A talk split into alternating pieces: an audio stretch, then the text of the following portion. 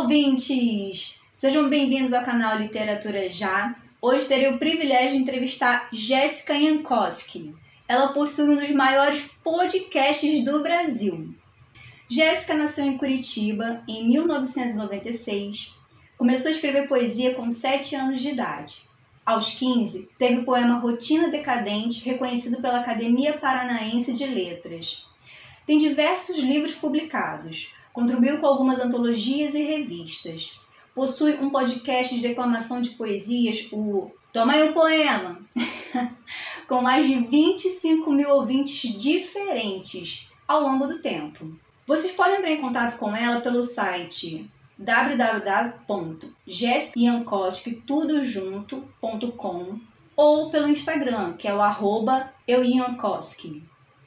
Obrigada, Jéssica, por ter aceitado o meu convite. Seja muito bem-vinda ao canal. Ah, obrigada. Estou me sentindo muito orgulhosa de estar aqui hoje conversando com você, conversando com esses ouvintes maravilhosos. Estou muito feliz de verdade. A gente vai partir então para as perguntas. Qual a sua visão sobre o mercado de trabalho para os novos escritores? Há mais facilidade do que no passado ou agora é bem mais difícil de publicar? Eu penso que publicar nunca esteve tão fácil quanto é agora, né? É, se você quiser publicar um livro aqui em, nos próximos 30 minutos, você tem essa opção.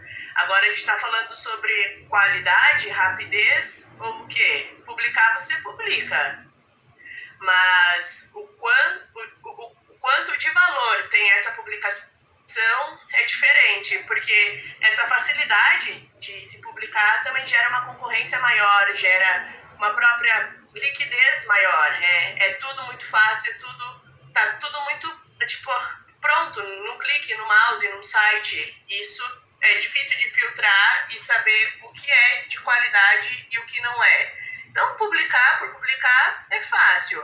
Agora, enquanto o mercado editorial, pegar a tua fatia, fazer teu nome, é, tudo isso na carreira literária é um pouco mais complexo, um pouco mais difícil, porque num, num momento onde se tem vários escritores, todos disputando, todos com praticamente o mesmo tipo de acesso, o mesmo tipo de oportunidades, também está saturado. Então, nesse sentido, anda mais difícil.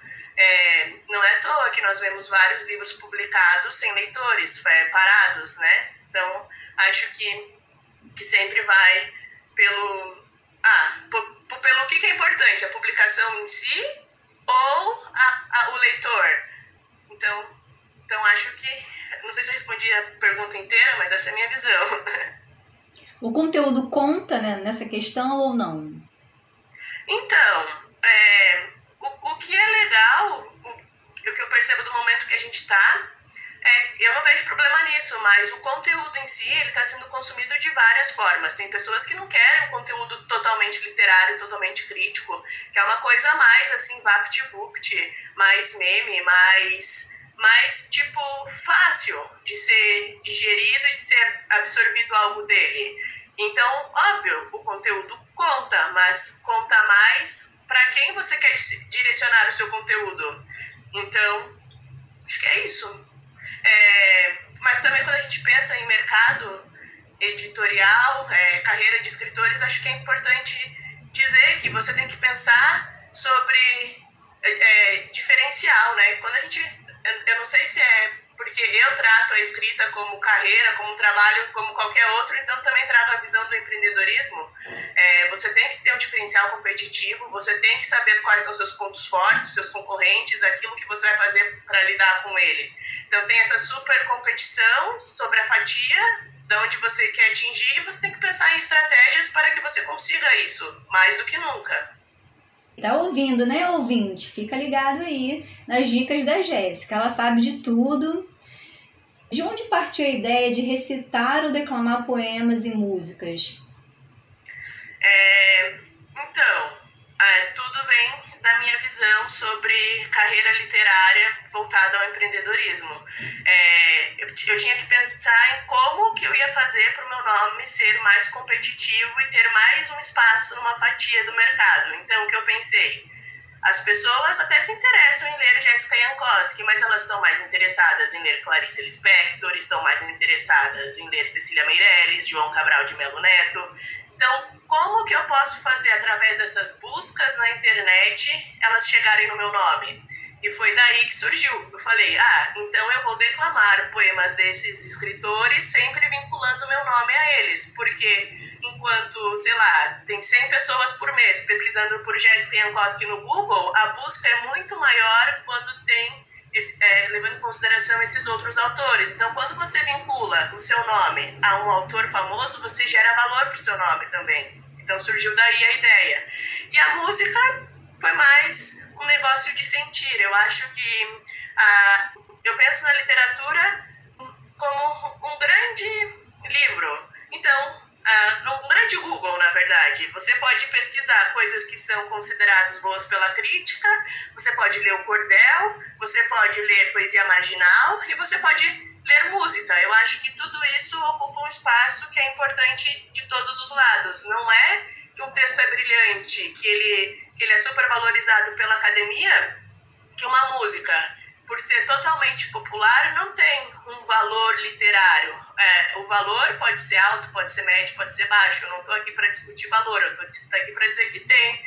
E a música tem sim um valor literário. Então é por isso que ela, é importante ela estar presente nos declames, porque ela faz parte da literatura, faz parte da poesia. Acho que também vale mencionar que que a, a, poesia lá nos seus primórdios era vinculada a canções, a músicas, né? Então, tipo, faz parte da história da literatura música. Verdade. Bom, entrando um pouquinho na questão do seu processo criativo, você tem um dia, um horário? Por exemplo, você viu uma cena e daí você vai, corre a nota, escreve alguma coisa. Como funciona o seu processo criativo? Ah, o meu processo criativo ele é bem variado. Ah, eu acho que um pouco é motivação e um pouco mesmo é trabalho. É, tem aquelas poesias que brotam dentro da gente, tem, mas se a gente for depender só delas para escrever, é muito pouco. E mesmo elas, depois que elas brotam, você tem que voltar ao texto e trabalhar nele. É, é, ver, procurar as melhores palavras, dar uma chance dele ser melhor. Então, o processo literário em si, ele parte da criação, mas também parte do esforço. Eu sento todo dia e me, e me obrigo mesmo, porque às vezes eu não quero escrever. É, e, e, sempre tá voltando aos textos. E se você, tipo, se você escreve e quer fazer isso da sua vida, tipo, desde o seu momento, trate isso com uma seriedade como você trataria qualquer trabalho, porque é importante, a, a escrita merece, ela precisa disso para se desenvolver. Bom, é, entrando só um pouquinho na sua vida pessoal, eu prometo que é só um pouco, você sofreu ou sofre algum preconceito em relação às suas criações? Olha, uma temática que é muito recorrente nos meus poemas é a do erro. Eu bato bastante nessa tecla de fazer com que as pessoas lidem com o erro não de uma forma ruim. Então eu sempre pontuo isso nos meus textos. E às vezes, tipo, eu deixo o erro lá. Então, eu sei que está errado.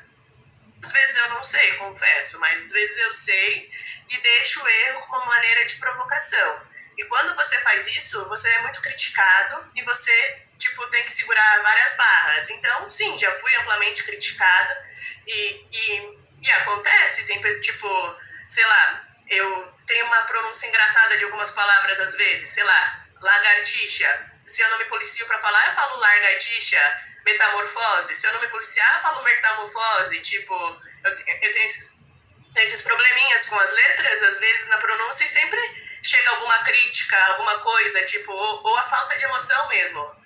É, às vezes, quando eu tô declamando, eu dou uh, entonações mais brandas, então, tipo, às vezes é normal escutar ah, parece a mulher do Google falando.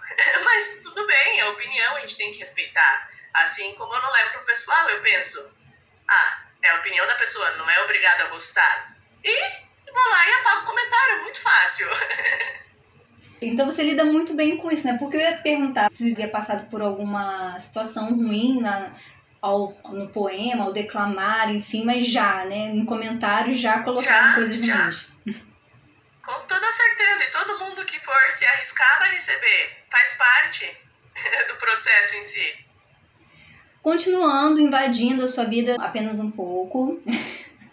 É, o que a Jéssica faz quando não tem, não tem ninguém por perto?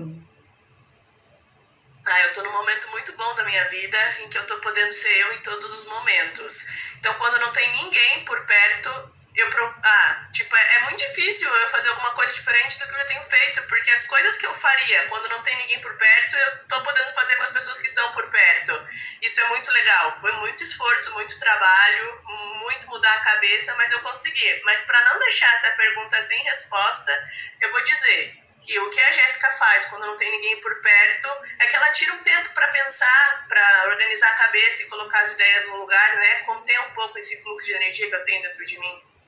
É sempre bom refletir né, sobre as nossas ações, o que está acontecendo, a nossa volta também. Com toda certeza. Você poderia nos contar um feedback que você recebeu de algum leitor ou ouvinte seu, seja bom ou ruim? Tá, eu vou contar um bom e um ruim. Acho importante trazer os dois. Vou começar pelo ruim. O ruim foi justamente isso, em relação à pronúncia de palavras e entonações. Já recebi bastante crítica em relação a isso e feedbacks, normalmente não construtivos. Uh, acho que acho que as, as pessoas têm mais, tipo, hoje em dia a facilidade é maior em se deixar uma crítica do que um elogio.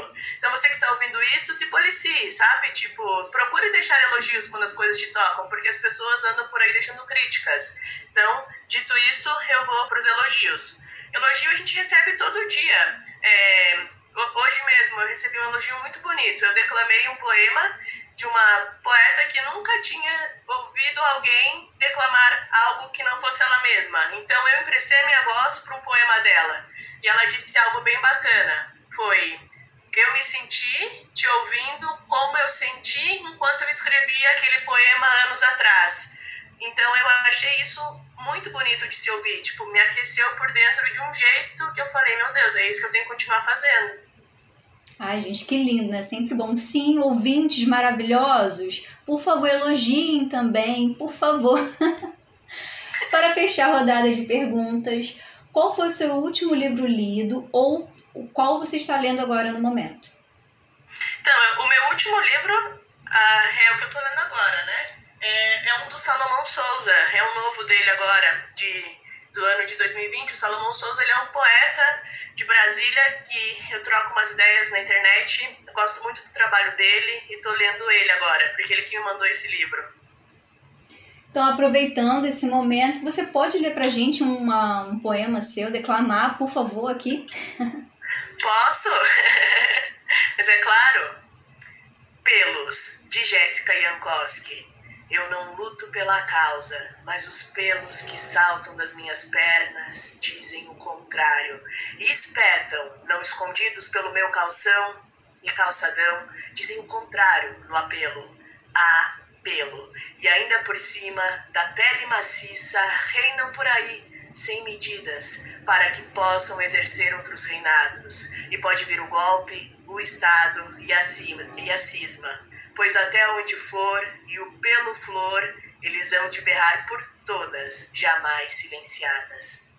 Perfeito! Aplausos para ela, gente! Perfeito! Agora, Jéssica, é a hora do, da parte que eu adoro, que é a hora do ping-pong. Eu vou fazer uma pergunta e você responde muito rápido, tá bom? Perfeito! Vamos lá, então. Um filme. É, Clube da Luta. Literatura. É, Machado de Assis. Não faço. Ah. Difícil, hein? Passa. Facebook ou Instagram? Facebook. Preciso. Ah, de dinheiro. Todo mundo, né? Todo mundo tá ouvindo agora, a gente, eu também. Música. Ah, Ana Vitória. E para fechar, Futuro. Muito sucesso, né? Acho que é o que todo mundo quer. Livros publicados. Verdade, eu também quero, viu, ouvintes? Por favor, hein? Lembrem de mim, Joyce Nascimento. Bom, Jéssica, pra gente fechar essa entrevista que tá maravilhosa, eu fico sempre triste nesse momento. Eu vou pedir para que você deixe uma mensagem pro, pros nossos ouvintes aí. Ah, então, a, a, a gente falou bastante sobre, os erros, acho que isso uma, foi uma coisa importante da nossa, da, da, nossa entrevista. Então, acho que eu vou deixar um, um conselho sobre isso, muito importante, de que as críticas, elas sempre vão acontecer. Mas o que você tem que pensar é que, normalmente, as pessoas que estão te, te criticando estão fazendo muito menos do que você porque elas não puderam ir até onde você foi. E só por você estar tá fazendo mais do que elas, elas não são ninguém para te dizer aquilo que você pode ou não pode, porque quem está fazendo é você. E fazer e crescer é tudo um desenvolvimento. Ninguém é bom desde o início. A, a, a, isso vem com a prática, então você precisa errar muito. Jéssica, mais uma vez, muito, muito obrigada. Queridos, procurem ela no site, como eu disse, eu vou repetir aqui mais uma vez para vocês, para quem não pegou de início, é o www.jessicayankowskitudojunto.com ou no Instagram é o arroba tudo junto, tá, pessoal? Vocês também podem me seguir no Instagram, é o arroba Joyce e também no canal no YouTube, é só colocar literatura já. Saudações super poéticas para vocês. Beijos! Beijo, beijo!